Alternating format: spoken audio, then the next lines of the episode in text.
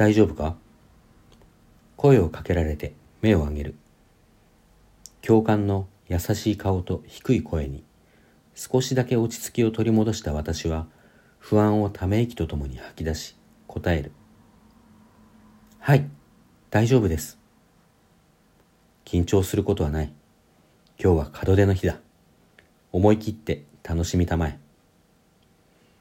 はい、ありがとうございます。そう、今日は卒業式。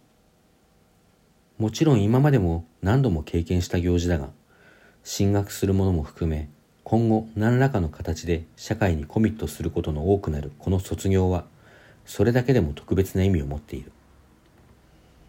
だからこその伝統あるこの催しなのだ。が、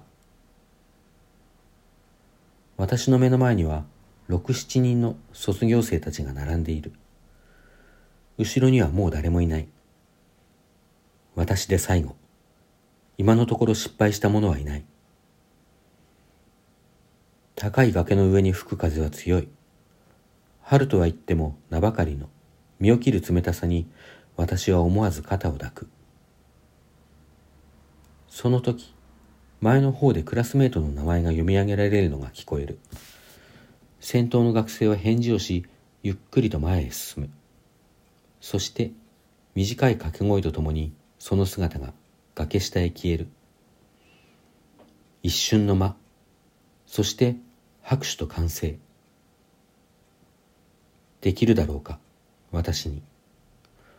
これまでに多くの仲間たちがこの儀式に挑むのを見てきた。思ったほど大したことないのだ。大人はみんなそう言うし、友達が飛び降りるのを見ていても、その姿は驚くほどあっけない。だが、自分の番が近づくにつれて高鳴るこの胸の鼓動はどうだ息が苦しいのはここが高所だからというだけではない。さっきほぐれたと思った気持ちはもうこわばっている。そんな緊張と焦りを尻目に友人たちは次々に名前を呼ばれ飛び降りていく。あと4人。風に吹かれ飛んでいった書類を教官が慌てて追いかけていく。あと3人。聞き覚えのない低い声の鳥がさえずり交わす。二人。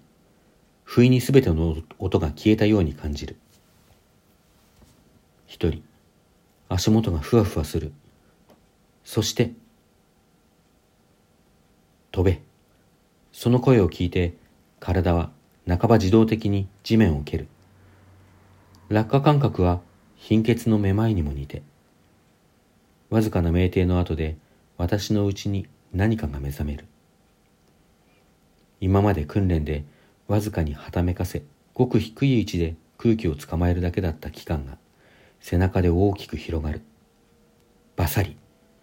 意識と本能の狭間で私はそれを大きく動かし、体が大きく持ち上げられる。初めての喜びに包まれ、私はなおも背中の翼を動かす。こんなにも気持ちのいいものだったのか。こんなにも空は広かったのか。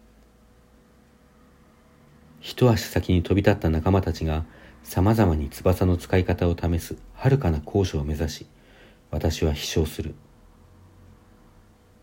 眩しい陽光が私の行く手を照らす。